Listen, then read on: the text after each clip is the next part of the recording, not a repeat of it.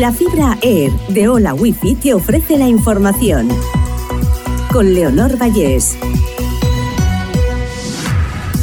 Repasamos las noticias más destacadas de este domingo 12 de febrero. Rusia podría tardar hasta dos años en controlar el este de Ucrania, según el grupo de mercenarios Wagner.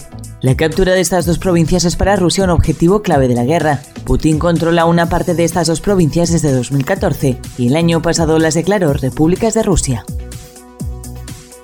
El precio de la luz sube un 4% este domingo hasta los 133 euros el megavatio hora. El precio mínimo de 120 euros se dará entre la 1 y las 3 de la tarde, mientras que el precio máximo de 173 euros el megavatio hora se registrará entre las 7 y las 8. Asbestas triunfa en los Goya de Saura. La película de Rodrigo Sorogoyen obtiene nueve premios en una ceremonia marcada por el recuerdo del cineasta fallecido. Modelo 77 logra cinco galardones. Gibraltar, Barbados e Islas Malvinas, entre la veintena de territorios considerados paraísos fiscales por España.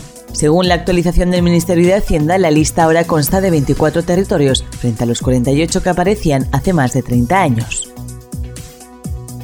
La audiencia de Valencia rebaja cinco años de cárcel al aplicar la nueva ley del solo sí es sí a un joven que violó a su hermana.